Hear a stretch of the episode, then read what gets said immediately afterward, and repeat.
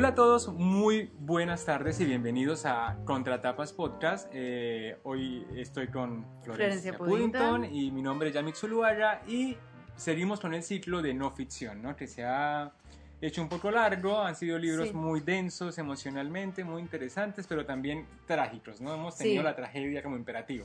Y yo diría que más que no ficción terminaron siendo crónicas, en realidad, porque los tres libros que abordamos, bueno, lo que vamos a abordar en este ciclo son, son crónicas, así Sí, que medio que al final quedó circunscripto ahí a, la- a ese ámbito especial, ¿no? Sí, también es cierto que la crónica es como el género periodístico o de no ficción más cercano a la subjetividad, ¿no? Es Sí. como lo que se puede permitir libertades poéticas casi literarias y por eso lo hace más entretenido, porque un libro de no ficción, por ejemplo, puede ser de animales a dioses, de Sí. Harari, que es como una recopilación de muchos datos bien contados, Mm.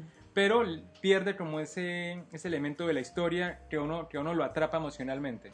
Claro, para mí el, fundamentalmente está puesto el énfasis en la experiencia Sí. por sobre otros elementos literarios como podría ser el estilo, ¿no? O los recursos retóricos, digamos. Eh, hay algo ahí que me parece que es fundamental, que es eh, la primera persona y la experiencia a través de, bueno, la experiencia que se cuenta, ¿no? Sí. Y bueno, la experiencia en primera persona nos trae con este tercer libro, que es la Sí. propuesta de Flor para, para este ciclo, que es Hasta que puedas quererte solo, de Pablo Ramos. Es Sí. un argentino. eh, que bueno, lo que tenemos en este libro es un intento de autobiografía estructurada en una forma de crónicas, ¿no? Bueno, es que en realidad Es un libro como- no llega a ser una autobiografía, claro, pero sí hay mucho de la... Acá eh, creo que de los tres libros que nos tocaron en, este, en esta serie, este es el más personal, Sí, porque los otros son testimonios o bueno, se, se llega a una experiencia pero intermediada por otras eh, personas sí, es un periodista recopilando. Claro. Acá, es, acá es el Acá sujeto que vive la tragedia. experimentándolo de primera persona, ¿no? Sí. Eh, Pablo Ramos es, eh, bueno, sí, es un escritor argentino eh, que además se hizo medio, bueno, medio que se adueñó del, del, del tema, sí, eh, del tema de, de las adicciones sí, sí. y todas sus historias, o bueno, la mayoría de sus experiencias tienen que ver con eso, con las adicciones al alcohol y a las drogas, a distintas sustancias en realidad. También escribe en Anfibia, ahora, Ah, mira. eh, esto en la actualidad, hace pequeñas crónicas que no son, no están directamente relacionadas con las adicciones. Ahí se amplió un poco el espectro. Ha sido premiado, muy premiado. Sí, muy premiado. Bueno, de eso también, se- algunas de esas cosas se, men- se mencionan también en este libro. Sí. Eh, y además arrancó de grande. Ah, Eh, mira, Sus no lo primeros libros fueron ya. Bueno, es muy común, ¿no? Entre los escritores, como que. Sí, bueno, es, un debate interesante, ¿no? ¿Qué tanto, o sea, cómo se puede comparar a un escritor formado en la escritura, ¿no? Alguien que, por ejemplo, cursa la carrera de letras Sí. o hace un posgrado o va y hace un taller literario en alguna parte con alguna escritor importante, versus el talento como en bruto, ¿no? Sí. Que es como el tipo que tiene algo que contar y lo cuenta y resulta ser una gran primera obra y un inicio de una carrera literaria. Claro. Sí, hay como una cosa del oficio de escritor. Eh, que por ahí no tiene tanto que ver con la actividad intelectual de, de reflexionar sobre la escritura. Sí. De hecho, hay mucha gente que dice que cursar letras o, o hacer esa carrera al revés, te, Te quita como... te quita como sí, eh, no sé por el qué. impulso, la Eh, inspiración o, la- o el, o el estilo. Sí, tal vez tenga que ver con esto de que al pensar tanto en los mecanismos, igual no es, no es del todo cierto porque hay un montón de profesores en la carrera de letra que son Sí. escritores y que hacen ficción además, Sí, no, sí. no es que son escritores de ensayos como podría Sí, de ser. investigación, que es lo usual. Claro, sí. Pero bueno, está esta idea, no sé, es un mito, que si estudias mucho como que te intelectualizas tanto que pierde un poco, sí, la magia esa de, de, de las imágenes y las metáforas, ¿no? Sí, no, y además se me ocurre que uno cuando estudia literatura lo que le pasa es que está a merced de los grandes Sí, maestros de la escritura, ¿no? Uno estudia la obra completa, no sé, de, de Sí, sí. Hemingway y de los rusos y de los franceses. Entonces uno empieza a creer o a desmerecer de su propia literatura, ¿no? Dice, uno nunca va a ¿no? escribir, o sea, no sé, un Moby Dick, ¿no? Ay, sí. por mucho que lo intente, o sea, no me da. Mm. Y eso es de pronto algo que también coarta Ujú. esa libertad que permite la escritura, ¿no? No Sí. escribir por tener un buen libro, sino escribir como terapia o como hobby o como, como una actividad esencial para la vida, ¿no? Justo escuchaba una entrevista de Barico, Ay, nos fuimos a un tema libre, pero bueno, sí, a ver, pero ya retomamos con el libro, sí, sí. Eh, una entrevista de Barico de hace muy poquito que decía que para escribir también hay que un poco creérsela, sentir como que eso que vos querés escribir no está, no existe y que vos querés hacer ese libro que falta. Sí, por supuesto. Eh, y un poco de eso hay, ¿no? Un poco del, del ego y del ego de la juventud que te hace como sí. tirarte a la pileta. Sí. Pero bueno, supongo que también la escritura tiene esa otra función de curar, que es un poco lo que aparece en estas crónicas de, de Ramos, ¿no? Sí, sí, el libro como tú lo decías, trata de su adicción a las drogas y al alcohol y cómo, cómo fue el proceso de pronto no de salir de ahí porque hay mucha recaída y como es una cosa muy larga como para poder sintetizarla en un libro, pero sí nos cuenta lo que le sirvió a él para salir de ahí, las personas sobre todo que estuvieron a su lado y otros adictos o enfermos que él vivió destrozarse incluso hasta la muerte, ¿no? Sí, que muchos eran amigos de él, otros los conoció en esas terapias o en, esos grupos.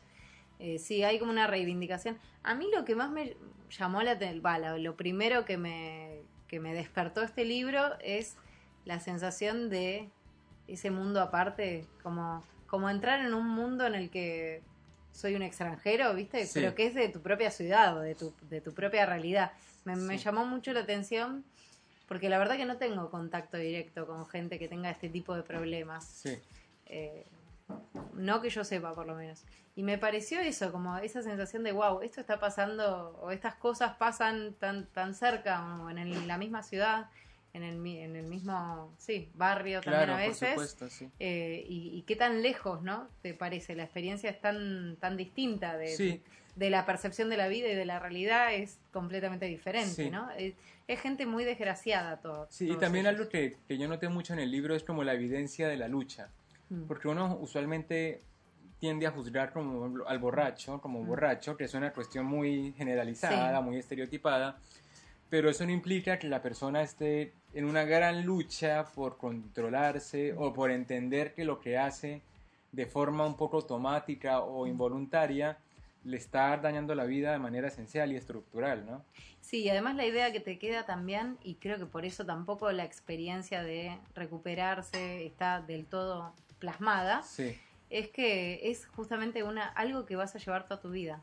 Sí, sí, Como que nunca vas a poder dejar, o sea, siempre decís tanto tiempo sobrio, ¿no? O tanto tiempo sin consumir, pero nunca es ya no soy. Sí, es una enfermedad que no se cura. Sí. Que siempre se puede tratar y siempre se puede caer en el riesgo de, de, volver, a, empezar. Que es algo que, que, se dice mucho, pero que me parece que quedó más evidente, se me hizo más evidente en este libro por ahí porque él insiste bastante en, en las dificultades que tuvo y en que nunca pudo bueno, de que siempre recae, termina recayendo. Sí, también es cierto que es un tema muy tocado mm. por las películas, por las series, por otros libros. Es decir, e, e, esta cuestión de salir de la adicción, mm. no sé si muy de ahora, porque siempre existió, ¿no? Las personas adictas a alguna sustancia.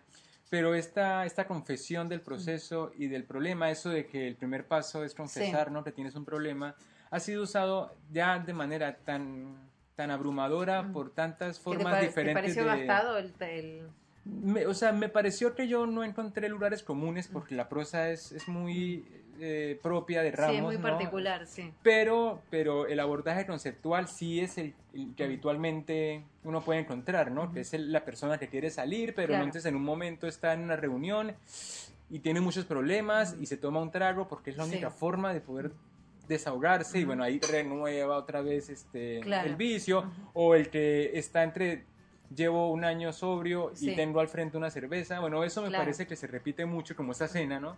Ese tipo de cena. La familia, entonces la familia te desprecia o te dice, tienes que acabar con esto. Bueno, todas esas cosas se tratan mucho eh, de otras formas artísticas. Claro, y lo sentiste medio repe. Lo sentí que no era tan ajeno. Ah. En todo caso, su experiencia por la posibilidad de los detalles en la literatura me parece muy valioso pero no se va a encontrar nadie con una cosa diferente al proceso eh, estandarizado de todo adicto que quiere salir de la adicción. No, yo en cambio sí lo sentí como más eh, personal o como un abordaje más, eh, no sé si es más real o, distinto del que siempre. Eh, me, llamaron la atención muchas cosas del comportamiento de, él en esas crónicas, como por ejemplo esos cambios de humor tan repentinos que tiene todo el tiempo.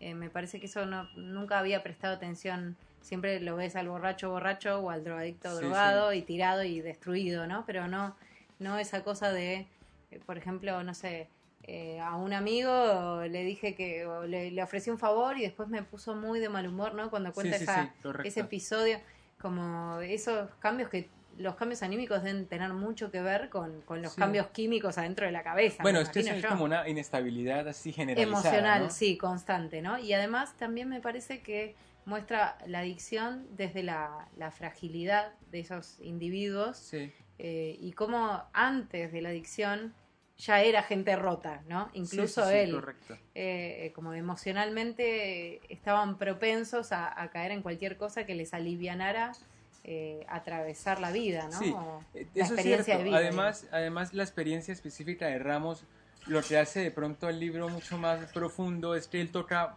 muchos fondos, no solamente con la adicción, sino que en un momento, por ejemplo, tiene una hija y luego no puede verla. Es decir, hay un tema ahí con la familia, luego, por ejemplo, está cuando pierde el trabajo. Sí. Entonces, además de, de alcohólico, también se encuentra pobre, ¿no? Pero pobre sin un ingreso, sin nadie que le dé, que, le dé dinero, no sé se va a vivir. o sea, ya es muy extremo. Claro, y después entonces tiene el problema con su hermano, que también es adicto y casi llega a punto de morirse y luego se muere. Es decir, tiene como muchas muchas bajadas muy muy hondas emocionales. Sí, es muy tocar fondo todo el tiempo. Y volver medio a salir, pero no lo suficiente para no volver a caer en el próximo capítulo.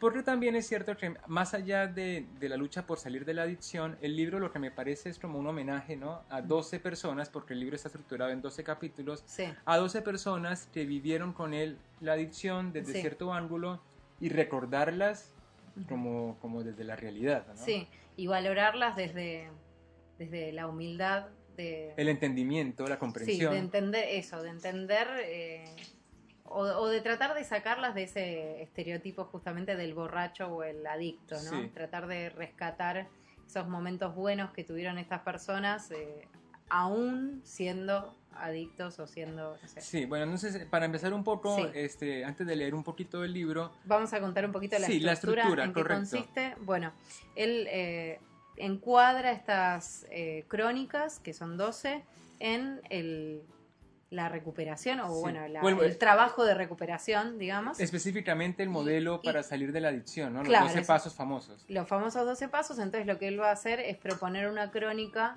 o asociar una crónica con cada uno de esos pasos eh, que se proponen en esos grupos que son alcohólicos anónimos y narcóticos anónimos. Que al principio es como una, una cosa original, ¿no? El sentido de adaptar su índice a una estructura ya hecha y famosa y, súper regularizada en el mundo. Claro, sí, porque además el, obviamente la crónica va a tener algo que ver con lo que se pide que haga el, el, adicto en ese paso, ¿no? Sí, correcto. Eh, Bien, bueno, y así va presentando a distintos personajes. A veces él es protagonista de sus crónicas y otras veces es él acompañando o siendo testigo, digamos, de...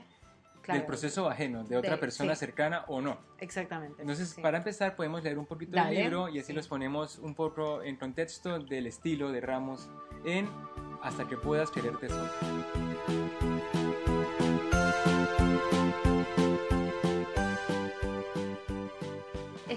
Es, entre otras cosas, civilizar el dolor. Y yo, que alguna vez me sentí un deficiente moral, un ser perverso que sufría y hacía sufrir a los demás, un día escuché con alivio la palabra enfermedad. Que tenía una enfermedad es lo que escuché, y que la enfermedad podía tratarse y que el consumo compulsivo podía parar. Jamás había pensado hasta ese día que la palabra enfermedad podía hacerme suspirar de alivio y escuché durante horas y en silencio a esos compañeros que hablaban de 3, 4, 5, 10, 15 años sin drogas ni alcohol. ¿Años sin drogas ni alcohol? La vida sin drogas ni alcohol es imposible, aburrida, sin sentido. Mejor morir, mejor seguir igual, mejor sufrir que disfrutar de la vida sin drogas ni alcohol. ¿Cómo es eso? ¿Mejor sufrir que disfrutar de la vida sin drogas ni alcohol? Así de grande es el problema, así de sutil la locura, así de oscura la condición del alma así de incurable la enfermedad que doblega al adicto. Escribo estas palabras con las manos endurecidas. El cuerpo tiene sed y el alma se siente sola, pero me siento mejor al rememorar las palabras de mi anfitrión, las palabras que me dijo el compañero cincuentón, ese que al el azar quiso que yo nunca volviera a ver, ese del cual no recuerdo casi nada, excepto el bronceado y el oro falsos. Pase lo que pase, vos vení, me dijo, que acá te vamos a querer, hasta que puedas quererte solo.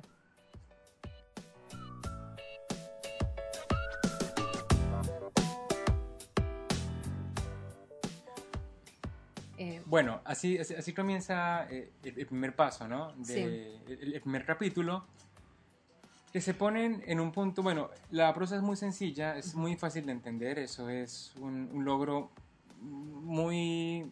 Que, uno agradece mucho por la complejidad dramática del contenido, ¿no? Para mí, eh, bueno, es la particularidad también de la crónica que mencionábamos antes, ¿no? privilegiar la experiencia y proponer un estilo más bien sencillo, ¿no? Casi bueno, periodístico. Igual acá la estructura para mí, bueno, obviamente están los, los pasos, que son esos 12 pasos, que son los pasos por los que atraviesa un adicto en recuperación y, sobre lo cual se insiste en esos grupos de apoyo. No, no sé exactamente en qué serán, pero seguramente es de lo que hablan en todas esas eh, encuentros. Claro. Eh, pero además hay una pequeña introducción para cada uno de los pasos, ¿no? o sea, él se dedica a un... hace una pequeña interpretación del paso que además, la verdad que es muy abstracto. Yo pensé que era como más hacer, la verdad que los pasos yo pensé que eran, eh, bueno, hoy pedíle perdón a un amigo, no sé, pensé que era como más... Y está, está ese paso, ¿eh? Sí, está, está. Pero viste que la redacción es medio como abstracta, medio. Sí, es más sutil, es más una, una idea general que su caso específico. Igual lo que sí se ve, por ejemplo, es que él escribe el paso, luego explica en qué, consiste, el paso, pero no solo explica el paso, también... Presenta la historia. Exacto, presenta la historia y él se ubica en ese paso, ¿no? Como, como, como, claro, es como una evolución, pero no anacrónica, porque de pronto hay capítulos, o sea, pasos eh, posteriores que, cuya crónica está ubicada antes, que la anterior, ¿no? Que el anterior capítulo. Sí, en realidad, claro, son experiencias que le hacen acordar o que él asocia de alguna manera con lo que ese paso pide Claro, le pide, por supuesto. O sea, pedir perdón o no sé, o conectarte Creer en un ser superior. Sí.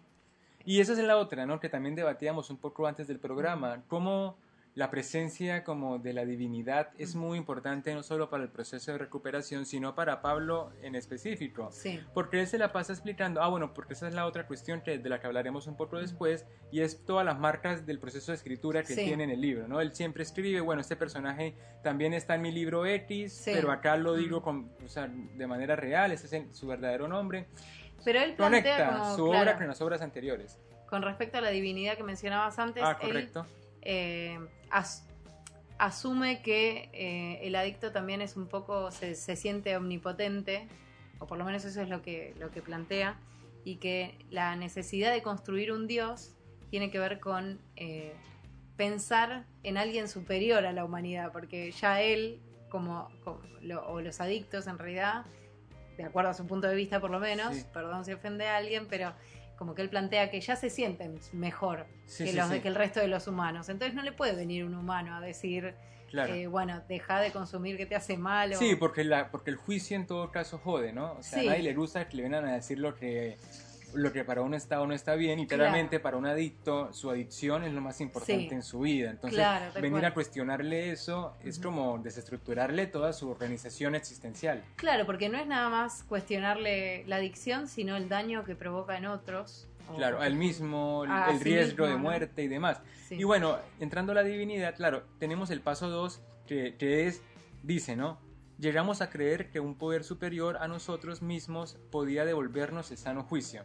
Lo que, pero de lo que se cuida Ramos en el libro es de no, es que no se asocie esta idea de poder superior con el Dios católico. Católico evangelista típico, ¿no? Claro, correcto. El que escuchamos en las voces de, todos los eh, adictos recuperados en los colectivos. Sí, y se gasta muchísimo tiempo. o sea, me, pareció a veces, me parecía a veces que era un exceso de palabras. Ah tratar de explicar ese punto, que no está hablando de Dios, sino de cualquier cosa que creamos superiores a la mortalidad, como tú explicabas antes. Porque imagino que tenía miedo a ser vinculado con un... Eh, de esta, esta gente que, bueno, que, que repite, ¿no? Y que... además repite el mismo speech porque uno siente que ya lo escuchó mil veces cuando, cuando escuchamos a, una de estas personas que, que venden por ahí o, que piden colaboración en los colectivos.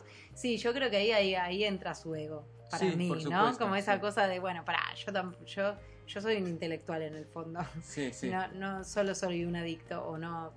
no o sea, que este paso no me defina, ¿ves? Sí, claro. que es una cosa que en todo caso puede ser contradictoria porque si viene en su base personal, que es lo que intenta el libro, ser una cosa eh, personalísima, él se cuida de no estar vinculado a ninguna secta o a ninguna religión en específico Luego él también está, es susceptible y él necesita creer y cree en Dios. Entonces él se cuida, o sea, él como que intenta justificar su elección de creer para, para sanarse, pero no está de acuerdo, o sea, pero su ser escritor o su yo intelectual no está de acuerdo con esa decisión a pesar de que era ineludible. Claro, hay como un debate interno ahí, pero no es tan, ese debate está desplegado a lo largo de muchas crónicas, ¿no? Porque hay crónicas en donde es más abierto con respecto a su, a su fe y hay otras crónicas en donde, bueno, construye una posibilidad de Dios bastante distinta, ¿no? Sí, sí. Hay, hay como así, hay, hay un debate interno. Eh, sí. Eso es cierto. Bueno, eh, sí. no, otro de los aspectos muy lindos que yo quería tocar antes de olvidarlo en realidad es la construcción de los personajes. Mm. Cada personaje es una maravilla, a cada personaje le otorga un lenguaje específico, una manera de presentarlo específica eh, y bueno, detalla mucho los, o sea, e, e, el afecto ¿no? que siente por cada uno de los personajes, porque elegir a 12 tipos que pasaron problemas, que estaban mal y que incluso murieron, tuvo que haber sido una decisión difícil para cualquier escritor. O sea, él se juntaba como adicto con otros adictos que un poco le ayudaran a, compartir su adicción. Pero elegir a 12 específicamente es, es es una decisión delicada, en principio por, el riesgo de ofender, ¿no? O de mostrar la vida del otro como una cosa miserable. Sí, porque además, eh, claro, son personajes reales ahora. Claro, y que ahora está fuera de la ficción. Porque justamente él dice, yo a este personaje lo usé, o a esta persona, o a, a, la historia de esta persona lo usé en tal ficción o en tal. Pero ahora está contando la realidad. Y de hecho lo separa bastante. Bueno, la realidad supuestamente. Bueno, sí, siempre podemos pensar que, que incluso acá... Incluso la, confesión de verdad es, una, es un artilugio, sí, puede ser, sí, sí, totalmente. Aunque el libro se muestra como muy como honestísimo, ¿no? Sí. A mí en relación a los personajes, bueno, no sé, después decime vos cuál te gustó más. Me gustó mucho el personaje de, creo que se llama Isabel. Sí. La, es una alcohólica que él conoce en su juventud bueno, eh, este personaje, a mí me gusta cómo la describe a ella. Eh, me parece que hay un... Me gustaron mucho las descripciones que usa para hablar de sus de estos personajes que eligió. Eh, me parece que hay una delicadeza para, sobre todo para explicar por qué se transformaron en adictos o por qué son adictos.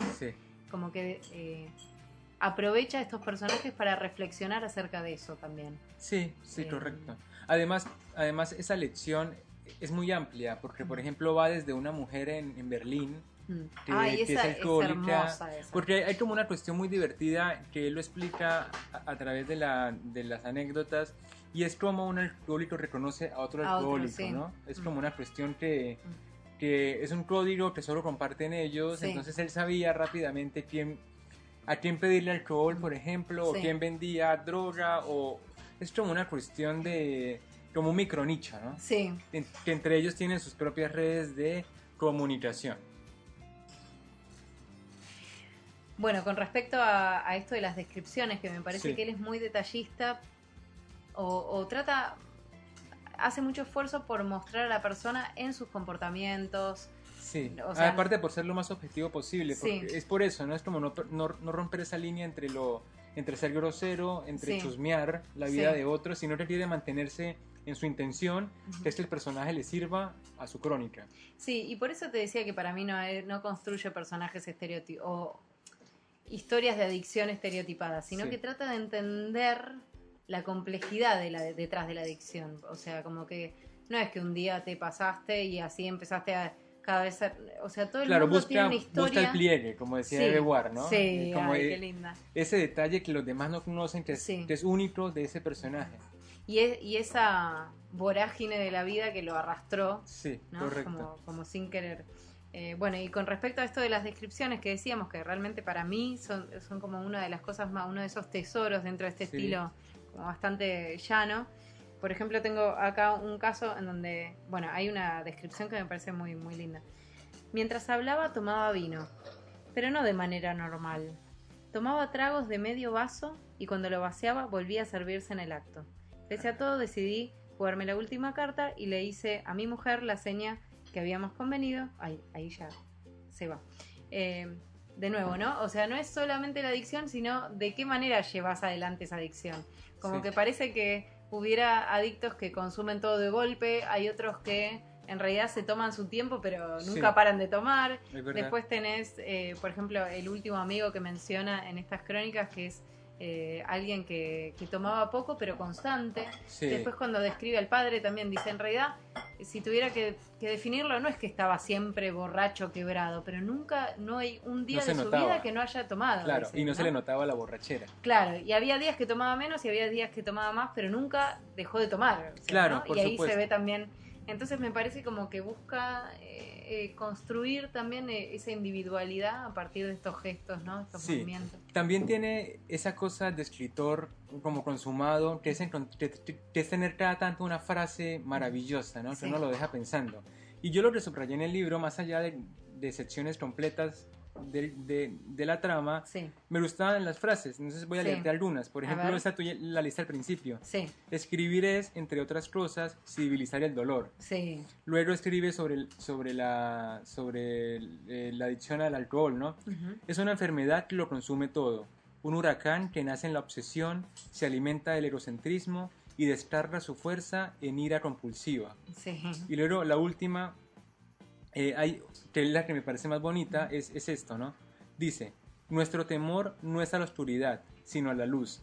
Es decir, a que la oscuridad se ilumine.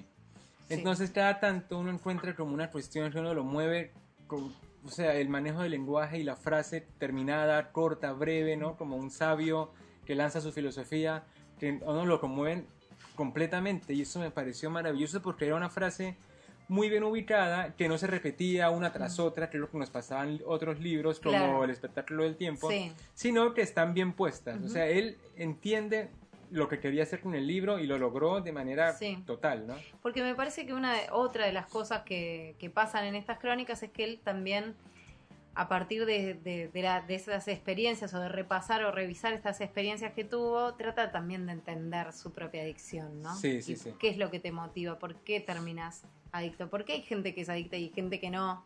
Digamos, me parece que hay un, un interés también por buscar respuestas. Sí, Eh, ¿Qué yo también me, me marqué algunas sí. eh, que son reflexiones en torno a eso, ¿no? Por ejemplo, cuando dice, ahora me doy cuenta, uno bebe para olvidar cosas malas, es verdad, pero sobre todo bebe porque hubo cosas buenas y no pudo hacer nada para retenerlas, para que siguieran ahí o para que siguieran siendo buenas. claro, también, correcto. ¿no? Como son, y además muy dolorosas, porque siempre está atravesado por la pérdida, ¿no? La pérdida del afecto, sobre Sí, todo. sí, Me sí, parece que De la un- conexión. si hay una cosa en común de todos estos personajes es, es esta soledad.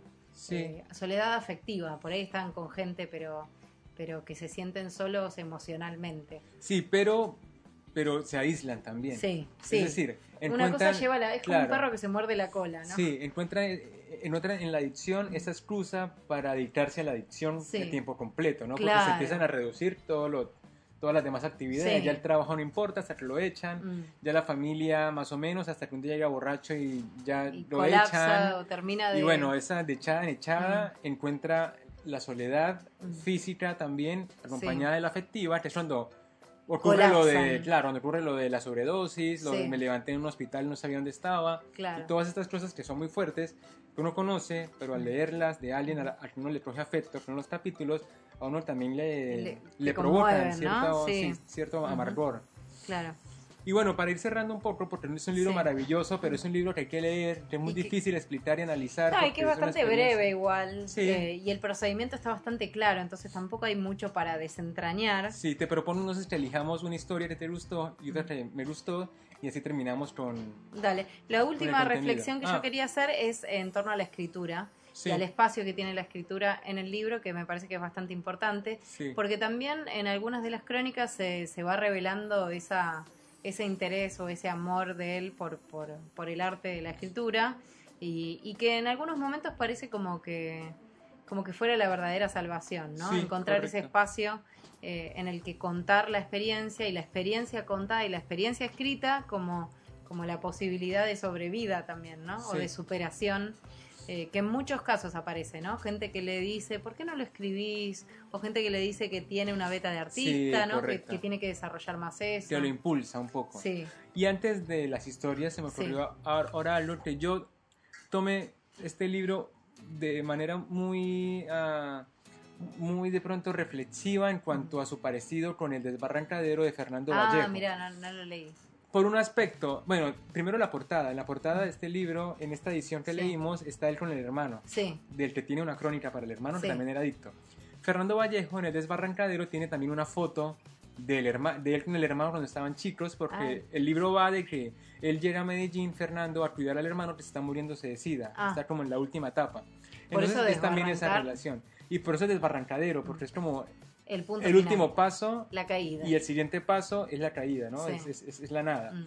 Y este, lo encontré muy símil y también en su prosa en algunos momentos tenía toques como de estilo en cuanto a Sí. ser, a ser certero, Ujú. pero sencillo y demás. Sí. Y ahora sí pasamos a las historias. ¿Cuál te gustó, Flor? ¿Cuál recomiendas que no se pierdan? ¿Qué crónica? Bueno, a mí la que más me gustó es la última crónica, eh, que es La emperatriz de Charlottenburg, se llama.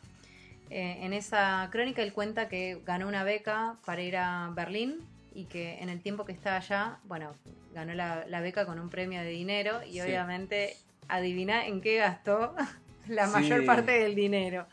Eh, no, bueno, cuenta que él eh, establece un vínculo con una mujer, con una pareja, ¿no? Se, se- sí, tiene una novia ahí, que la novia parece que es una chupasangre total. Sí, sí, tal cual. Eh, la piba le- lo vive y después encima en un momento dice que trae a la, a la madre. a vivir ahí ya- Y él se va de su Sí, apartamento. él dice como no, no aguanto más. Pero bueno, en esta relación enfermiza además, porque la- los dos toman y los dos se drogan. Él dice que tiene un dealer de, de Buenos Aires que le manda por carta le- 10 gramos de cocaína, no sé cada cuánto tiempo, y que eso lo aprovechan. Bueno, es una cosa totalmente de- de- destructiva y eh, además la relación eh, se llevan mal, se, se tratan mal, se gritan. La mina parece que era una pesada, entonces eh, no se banca a los amigos, Sí. está todo el tiempo peleándolo, ¿no?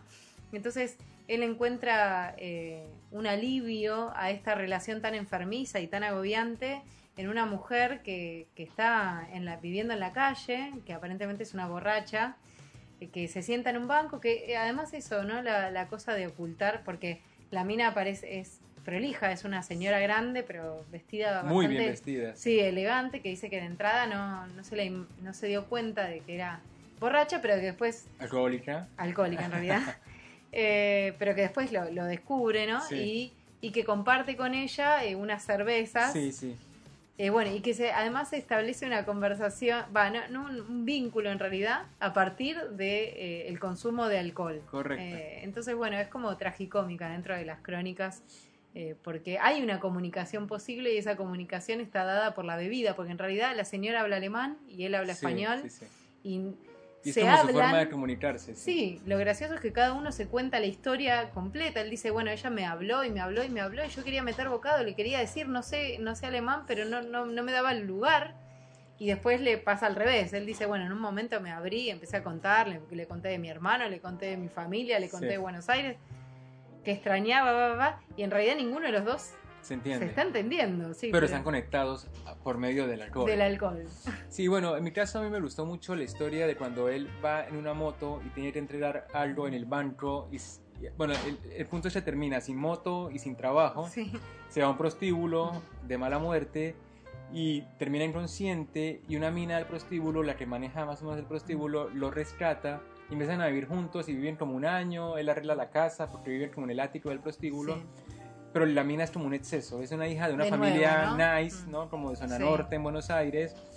Y tiene una Además, hija, la hija de un juez. la, la hija de un juez, tiene, y ella tiene una hija que está custodiada por el juez, por el padre, y en un punto él empieza como a, a tratar de salir con ella del alcohol, del alcoholismo, y llega incluso a conseguirle una cita de, para ver a su hija, pero termina todo desbarrancándose Sí. como, como Vallejo, y termina la chica muerta, ¿no? Y él Sí. queda como con el recuerdo de la hija. Ujú. Y es una historia que a mí me tocó muchísimo y de, y de las más sensibles para Sí. mí de, de todo el libro. Sí, la verdad que hay, hay poco espacio para el humor, por eso yo re- rescaté esta última, porque en general son, son, son, historias muy son tristes, densas. sí, sí, sí. Pero bueno, que te dan también otro costado de la adicción, así que... correcto. Bueno, así que para, para cerrar entonces... Recomendadísimo. Hay que leerlo porque, es, porque uno encuentra una forma de entrar a, a las personas que Sí. tienen este problema desde la compasión y no desde el juicio, para Sí. empezar. Tal cual, sí. Sí, me, me parece una buena forma además de conocer a este autor. Eh, También es cierto. eh, es- sí, hay, tiene otros, tiene libros de cuentos, tiene novelas varias, tiene crónicas eh, que escribe ahora en la revista Anfibia, hay varias. Pero bueno, este me, me- me parece que es el más completo. eh, se reflexiona un poco sobre todo, sobre la escritura, sobre los grandes, los grandes temas, la vida, la muerte, Sí. el, el sacrificio de vivir.